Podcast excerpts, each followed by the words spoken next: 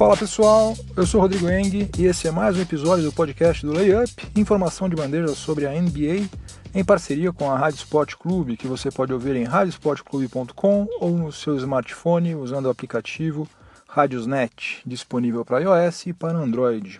Dia 25 de janeiro, feriadão aqui em São Paulo e eu tô aqui firme e forte gravando mais um episódio do podcast do Layup. Vamos ao cardápio de hoje aqui. No primeiro período, vou falar sobre Kevin Love. Né? Apesar de todos os vários problemas que tem acometido o Cleveland Cavaliers, de uma hora para outra, o Kevin Love foi eleito por parte dos seus próprios companheiros como sendo uma espécie de vilão. Né? Vou falar um pouco sobre esse episódio aí que foi meio grotesco. No segundo período, vou continuar falando sobre o Cavs, porque surgiu o rumor de que Kyrie Irving teria usado meios nada ortodoxos para forçar a sua antiga equipe a negociá-lo. Agora, eu acho essa história quase impossível de ser verdade e eu vou dizer por quê.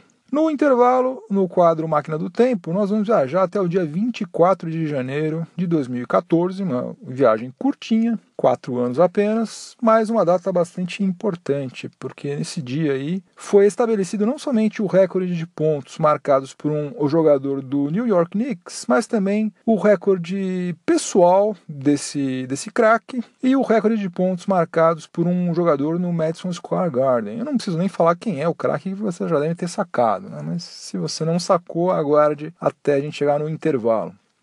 No terceiro período, vou falar sobre o Detroit Pistons, mas não o Detroit Pistons jogando. Um outro aspecto da franquia lá de Michigan. Vou falar sobre a torcida deles. Está sendo a primeira temporada do Detroit Pistons na sua nova arena, né, localizada no centro da cidade de Detroit depois de três décadas mandando seus jogos lá no Palace of Auburn Hills. Mas, ao contrário do que o pessoal esperava, a torcida não está comparecendo em maior quantidade, apesar de estar numa localização mais privilegiada. vou falar um pouco sobre isso. E no quarto período, negócios, negócios da NBA. A gente não tem dinheiro nenhum, estamos quebrados, mas é bom a gente ficar falando sobre o dinheiro dos outros, pelo menos. Vou falar um pouco sobre o dinheiro da NBA, que está sempre tentando aumentar o seu faturamento e está de olho agora numa nova fonte de receita que tem um potencial para gerar mais algumas centenas de milhões de dólares para os seus cofres e, por consequência, também para os bolsos dos jogadores. Então, chega de delongas, vamos ao que interessa. O podcast do Layup está no ar. O Cleveland Cavaliers perdeu seis das últimas sete partidas, incluindo aquela derrota constrangedora em casa para o Oklahoma City Thunder. Está em terceiro lugar na Conferência Leste, com o Miami Heat na sua cola. E a sua defesa é uma verdadeira piada, né, sob qualquer prisma que você queira analisar. Eles são os 26 colocados em pontos sofridos por partida e são os 29 colocados em defensive rating. Fora das quadras, também o Kevin está atolado em problemas. Né? Há boatos de que seu acionista majoritário, o Dan Gilbert, teria pressionado LeBron James para que o craque renovasse por pelo menos três temporadas, porque ele pretende em tese, né, boatos. Aliás, quem falou isso foi aquele Stephen A. Smith, que eu não, dou a menor credibilidade porque esse cara fala, mas em todo caso, os boatos dão conta de que o Dan Gilbert pretende vender a franquia. E caso o LeBron James assine, renove por pelo menos três anos, o valor da franquia iria ficar muito maior, ele iria faturar muito mais é, vendendo a franquia com um pacote que inclui LeBron James, obviamente. Se isso for de fato verdade, aí a situação do Cavs é péssima, né? Porque existe uma inimizade notória entre o Dan Gilbert e o LeBron James. E caso o LeBron James se, se, sinta pressionado, ele vai fazer exatamente o contrário do que o Gilbert quer que ele faça. Então, aí as chances de que ele permaneça por lá realmente são minúsculas, né? Todo mundo já está dizendo que ele vai sair em julho. Se isso for verdade mesmo, daí é quase certo que vai mesmo, vai sair voando de lá, vai para qualquer lugar, vai jogar no Sacramento Kings, mas lá ele não fica. E por falar em LeBron James, ele ainda está extremamente irritado com o fato de que o front office do Cavs não conseguiu contratar nem o Paul George e nem o Eric Bledsoe que eram dois jogadores que ele queria muito é, ter ao seu lado na temporada 2017-2018. Agora, não dá para a gente dizer que a diretoria do Cavs não fez nada. Né? Eles trouxeram reforços, reforços é, relevantes. Né? Dizer que o elenco do Cavs é fraco, não dá para você falar isso. O Cavs, no papel, pelo menos, tem um timaço. O grande problema do Cavs não é de forma nenhuma a qualidade técnica dos jogadores que estão lá, mas sim o fato de que é um, um time velho, né? o time com a a média de idade mais alta entre todos da NBA, um time desequilibrado e com um monte de jogadores que não têm o menor comprometimento na defesa. Né? Tanto faz marcar ou não marcar. Teve um lance aí nesse último jogo contra o San Antonio Spurs que foi uma piada. O jogador, que eu não me lembro exatamente qual foi, acho que foi o Kyle Anderson, ele veio da quadra de defesa até a cesta do Cavs sem que nenhum jogador desse combate. Ninguém deu combate. Todo mundo ficou olhando. Ele, bom, tô indo, hein, gente? Eu tô passando, hein? Olha lá que eu vou fazer a cesta, eu vou fazer. Ninguém marcou ele. Foi um negócio bizarro. Eu acho que eu nunca tinha visto isso. Parecia pelada mesmo. E talvez para tentar amainar essa ira do LeBron James, o Kevin está tentando negociar com o Sacramento Kings a contratação do George Hill. George Hill, que é um armador que ele construiu uma reputação de ser um bom defensor lá no Indiana Pacers. E ele não está nada satisfeito lá no Sacramento Kings, porque o Kings está fazendo uma campanha péssima, eles não querem nada com nada, ele gostaria de ir para um time competitivo. Só que, olha só, o Cavs já tem três armadores de, de ofício por lá, né? Eles já tem o Isaiah Thomas, tem o Derrick Rose e tem o José Calderon. Então você imagina como é que deve ficar a cabeça de jogadores, principalmente do Isaiah Thomas e do Derrick Rose, ouvindo essa conversinha de que a diretoria do Cavs quer contratar George Hill. Puxa vida, mas eu, eu tô aqui, eu fiquei aqui me recuperando durante meses, agora que eu tô finalmente jogando, vocês vão contratar um outro armador? Por quê? Né? Isso aí certamente não deve estar tá ajudando em nada o ambiente lá no vestiário do Cavs. E além disso, tem uma outra coisa. Para que eles contratem a George Hill, inevitavelmente eles vão ter que ceder pelo menos um jogador é, vai ter que ir lá para a Califórnia, né? vai ter que trocar um time que, em tese, pelo menos, está pensando em ser campeão por um time que é um dos, dos que está fazendo uma das piores campanhas da NBA atualmente. O Kings tem a pior campanha atualmente ao lado do Orlando Magic e do Atlanta Hawks. Então você imagina a cabeça também dos outros jogadores, porque a qualquer momento o telefone deles pode tocar e o cara fala: olha, faça suas malas que você está indo para Sacramento agora. Isso aí também não ajuda em absolutamente nada. Tem outra coisa, né? vai ficando cada, cada vez pior. Tem mais ainda. O J.R. Smith, que está fazendo uma temporada horrorosa, tenebrosa, a pior temporada da carreira dele, é, parece que ele fez o favor de aceitar ir para o banco de reservas depois de ter tido uma conversa com o técnico Tyron Lu. Ele que teve uma performance absolutamente ridícula na derrota para o San Antonio Spurs. Né? Ele não fez um ponto sequer em 28 minutos de quadra. Agora, me fala uma coisa: o técnico tem que pedir permissão para mandar o jogador para reserva? Um jogador que ficou 28 minutos na quadra e não fez um ponto. O cara é um shooting guard. Shooting guard, até onde eu sei, é um dos caras que tem como função principal arremessar, fazer cesta. O cara ficou 28 minutos na quadra, ele não fez uma cesta e o técnico tem que pedir permissão. Tem, olha, meu filho, olha, eu vou ter que te mandar pro banco. Você vai ficar chateado? Pelo amor de Deus, gente, que que é isso? Tá tudo errado aí. E daí, para completar a cereja do bolo, depois da a derrota pro Thunder, aquela derrota que foi um massacre, metade dos jogadores do Cavs se voltaram contra o Kevin Love.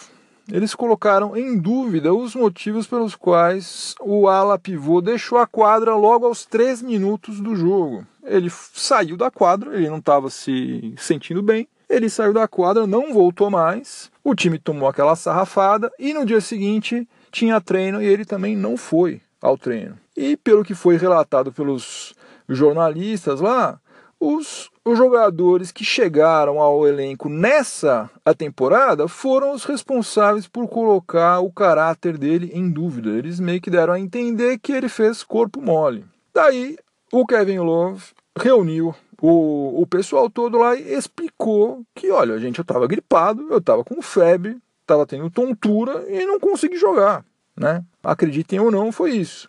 Só que, pelo visto, muita gente lá não acreditou. E isso aí ficou patente nesse jogo contra o San Antonio Spurs, porque ele levou uma cotovelada involuntária do Lamarcus Aldridge, caiu no chão, e daí ficou esperando alguém do time dele ajudá-lo a se levantar. Só que, além de ninguém ir lá estender a mão para ele, ainda o Jay Crowder passou literalmente por cima dele sabe exatamente como o Allen Iverson fez com o Tyron Lu lá nas finais entre Sixers e Lakers. É uma coisa horrível também, né? como se ele não estivesse ali. No final das contas, quem o ajudou a se levantar foi o DeJounte Murray, armador do San Antonio Spurs. A forma como tratam o Kevin Love lá no Cavs é uma vergonha, né? Uma vergonha completa. Só o que ele fez ali naquela última posse de bola do Stephen Curry no jogo 7 das, das finais foi um negócio espetacular. Só por aquilo ali já deveriam erguer uma estátua para ele ali no, lá de fora da Quicken Loans Arena.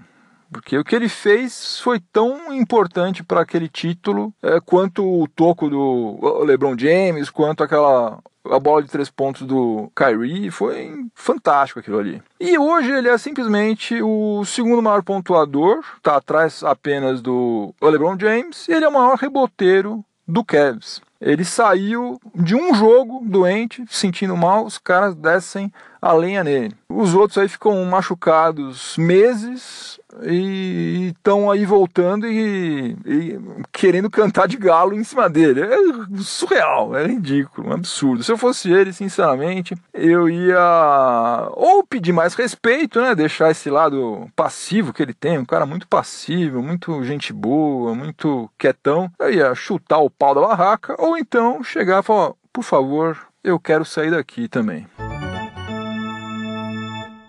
Começando o segundo período do podcast do Layup, em parceria com a Rádio Sport Clube, eu acabei o primeiro período falando sobre o Kevin Love, né, que ele, conforme fosse, ele iria seria melhor para ele pedir para sair. E hoje surgiu uma notícia, uma matéria assinada pelo jornalista Joey Vardon, que escreve lá no site cleveland.com, afirmando simplesmente o seguinte: que o Kyrie Irving teria ameaçado se submeter a uma cirurgia no joelho para ficar afastado das quadras durante toda a temporada 2017-2018 se o Cleveland Cavaliers se recusasse a negociá-lo.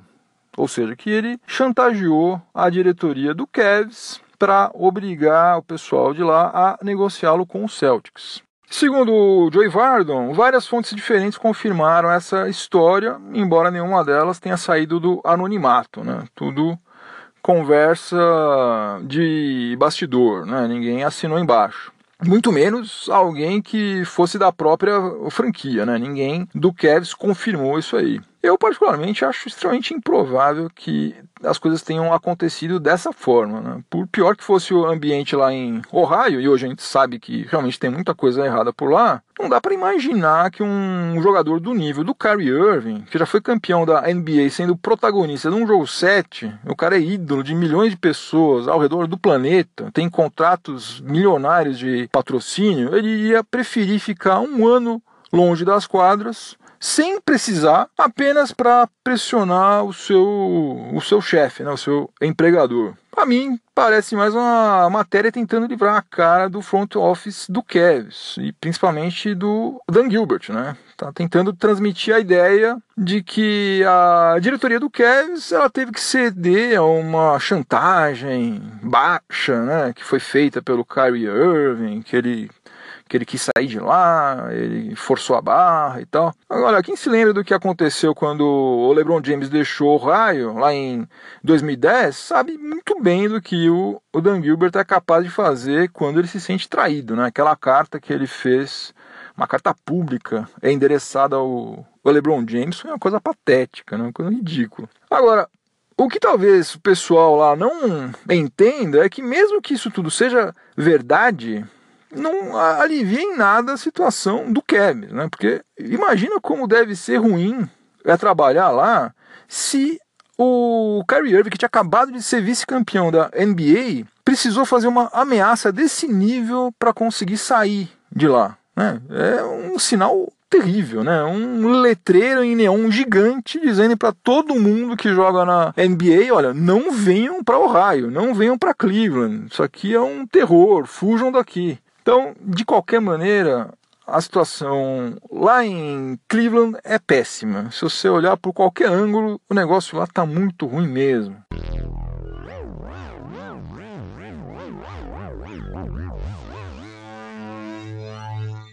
Chegamos ao intervalo no podcast do Layup em parceria com a Rádio Sport Clube e já estamos a bordo da máquina do tempo que vai nos levar até o dia 24 de janeiro de 2014, data em que o Carmelo Anthony estabeleceu três recordes de uma tacada só, vestindo a camisa do New York Knicks. Em uma vitória sobre o Charlotte Bobcats, que é o atual Charlotte Hornets, o Melo marcou 62 pontos com 23 arremessos de quadra convertidos em 35 tentativas. Isso aí dá um percentual de 65,7%. Ele teve 100% de aproveitamento nos lances livres, cobrou 10 e converteu os 10, e teve 54,5% de aproveitamento nas bolas de 3 pontos, convertendo 6 de 11. Ele também pegou 13 rebotes e não cometeu nenhum turnover. E você fala que, puxa, mas isso aí ele fez, ele fez contra o Charlotte Bobcats. Charlotte Bobcats era um saco de pancada. Olha, só que naquela temporada o Charlotte Bobcats não estava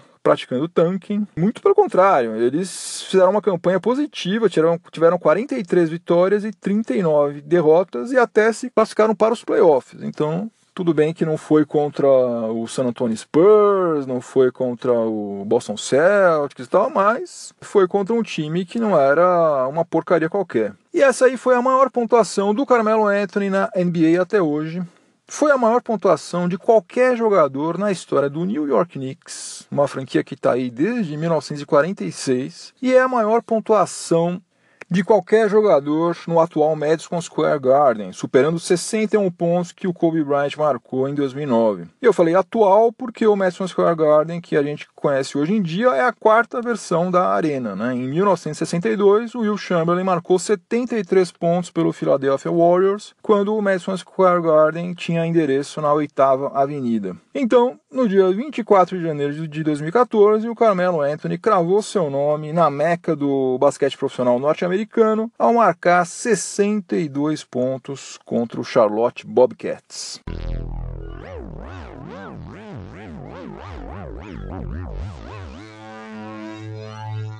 De volta aos dias atuais, para a gente começar o terceiro período do podcast do Layup, em parceria com a Rádio Sport Clube. É, eu vou falar agora sobre o Detroit Pistons, mais precisamente sobre a sua nova casa, porque após 30 temporadas mandando as suas partidas lá no Palace of Auburn Hill, o Detroit Pistons mudou de casa. Desde o início dessa temporada 2017-2018, a franquia está usando a Little Caesars Arena para mandar seus jogos. Essa Little Caesars Arena ela é localizada no centro de Detroit, né, numa região de muito mais fácil acesso do que era o, o Palace, né, que ficava numa região meio suburbana ali. A construção da Little Caesars Arena, cujos naming rights foram vendidos para uma rede de pizzaria, né, essa Little Caesars, custou cerca de 860 milhões de dólares. E a arena ela tem capacidade para 20.491 torcedores. A Little Caesars Arena, portanto, ela tem capacidade inferior ao Palace. O Palace tinha capacidade para mais gente, cabia cerca de 1.500 pessoas a mais no Palace do que cabe atualmente na Little Caesars Arena. Só que o Palace, como eu já falei, ficava muito mais longe, ficava cerca de 50 quilômetros ao norte da região central de Detroit. Acontece que essa nova casa, né, apesar de ela ser mais, mais bem localizada e ser muito mais moderna do que o Palace, ela não está atraindo os torcedores, ou não pelo menos como o pessoal esperava. Olha só, na temporada passada, a média do, do Pistons foi de 15.979 torcedores por partida, que foi a 25ª média mais baixa de toda a NBA e que representa um percentual de lotação de apenas 72,4%, que na temporada passada foi o pior da liga. Pior de todos, entre os 30 times. Agora, na atual a temporada, já é, na Little Caesars Arena, a média de público subiu para 17.280 torcedores, que é a 19 na NBA. Até aí, ótimo. Só que continua com um dos piores percentuais de lotação, está com 82,3%, à frente apenas do Atlanta Hawks, que é um time que está fazendo uma campanha horrorosa, né? Tá difícil o pessoal lá ir assistir jogo do Hawks porque eles estão jogando muito mal.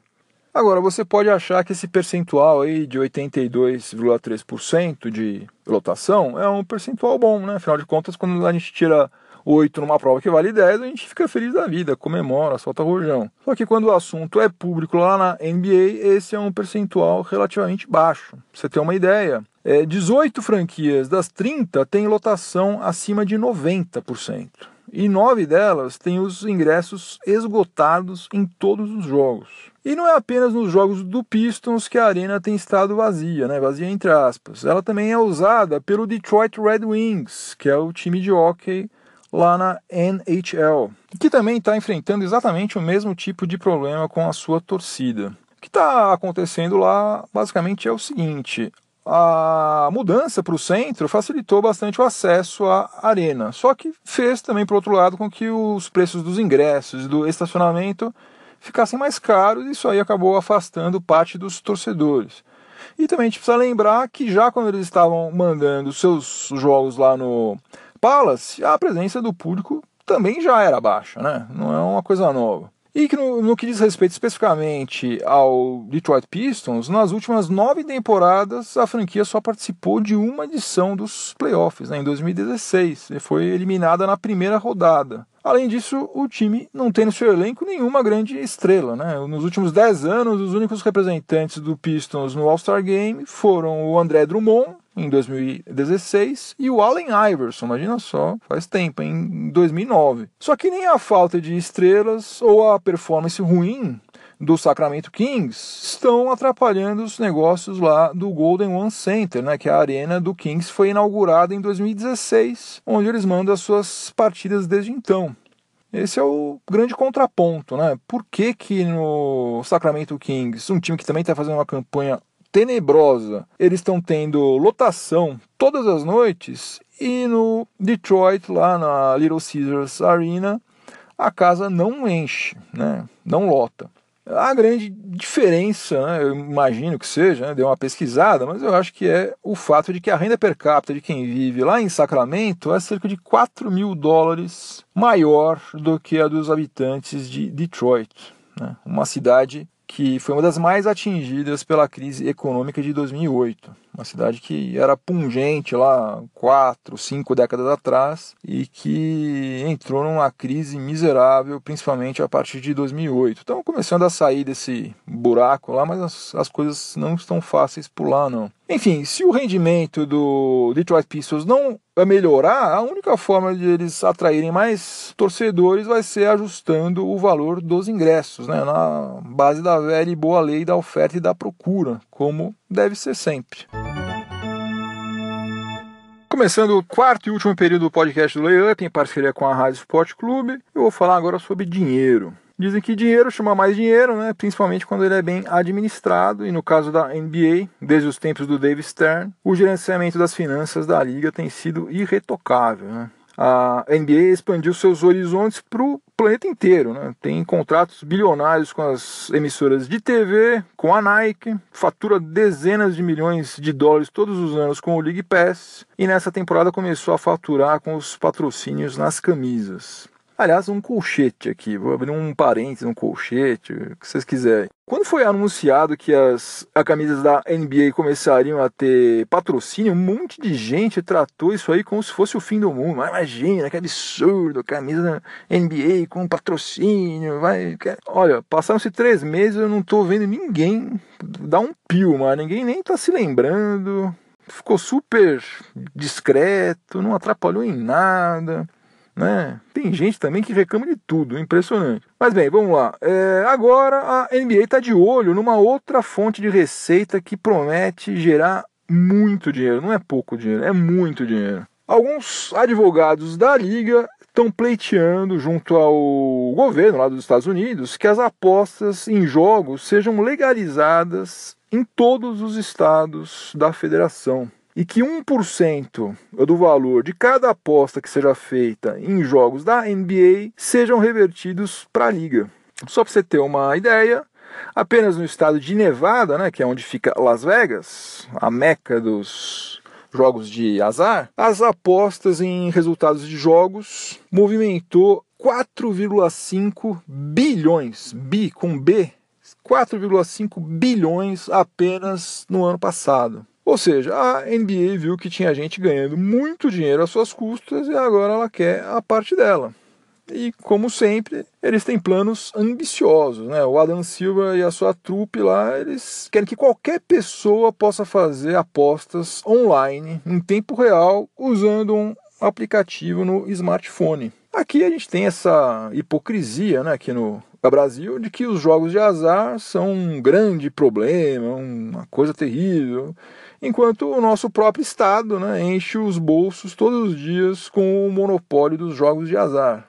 Paralelamente, todo mundo sabe que o jogo do bicho rola solto em todas as cidades brasileiras, cidade grande, média, megalópole, cidade do interior, no sertão, em todo lugar existe jogo do bicho. Além do monte de cassino é clandestino, né? Você vai, por exemplo, no Jardim Europa, no sábado à noite, o que você vê de carro estacionado na rua é uma coisa absurda. Aonde que tá todo aquele pessoal com o carro estacionado ali? Aonde que eles foram? Né? É, não precisa ser muito esperto para saber aonde que eles estão. Ó, eu particularmente acho essa ideia aí ótima. Eu espero que passem lá no Congresso norte-americano e eu me sentiria muito mais confortável em fazer uma aposta num aplicativo que fosse gerenciado pela própria NBA do que em qualquer uma dessas outras empresas aí que exploram esse tipo de atividade. Eu nunca fiz é, aposta nenhuma desse, desse, desse tipo aí. Tenho vontade, mas nunca fiz. E apesar de ser jogo, eu acho que é muito menos arriscado do que você apostar, por exemplo, na Mega Sena, Loto Fácil, esses negócios aqui. Mas você tem uma chance em um bilhão de probabilidades, né? Já aí não, já é um negócio aí que é, envolve também um pouco você conhecer os times, jogadores e tal, não é simplesmente sorte ou azar. Claro que sempre tem o fator sorte, mas também é você conhecer o que está acontecendo por lá ajuda bastante. Fim de jogo, não tem prorrogação, converti meu Game Winner como sempre. O podcast do Layup vai ficando por aqui. Mas antes de eu dizer tchau, vou deixar minha trilha sonora para o final de semana, como sempre. Dessa vez a música é Almost Cut My Hair, do Crosby, Stills, Nash Young, a terceira faixa do lado A do álbum Deja Vu, que foi lançado em 1970. E essa música é linda, a letra é linda, melodia muito bacana. Acho que talvez tenha sido o primeiro canto do cisne da cultura hip, né, que estava começando a desmoronar. Então escute Almost Cut My Hair do Crosby, Stills, Nash Young, do álbum Deja Vu. O álbum também é muito bom, pode ouvir inteiro também. Tem várias outras músicas bacanas, mas essa aí é a campeã. Se você estiver vendo esse episódio na Rádio Esporte Clube, continue sintonizado que vem mais informação esportiva de qualidade na sequência. Se você estiver ouvindo em alguma plataforma de podcast, por favor avalie positivamente o podcast do Layup para me dar uma força. Bom final de semana, juízo, voltem inteiros para casa. Semana que vem tem mais. Um abraço, tchau, tchau.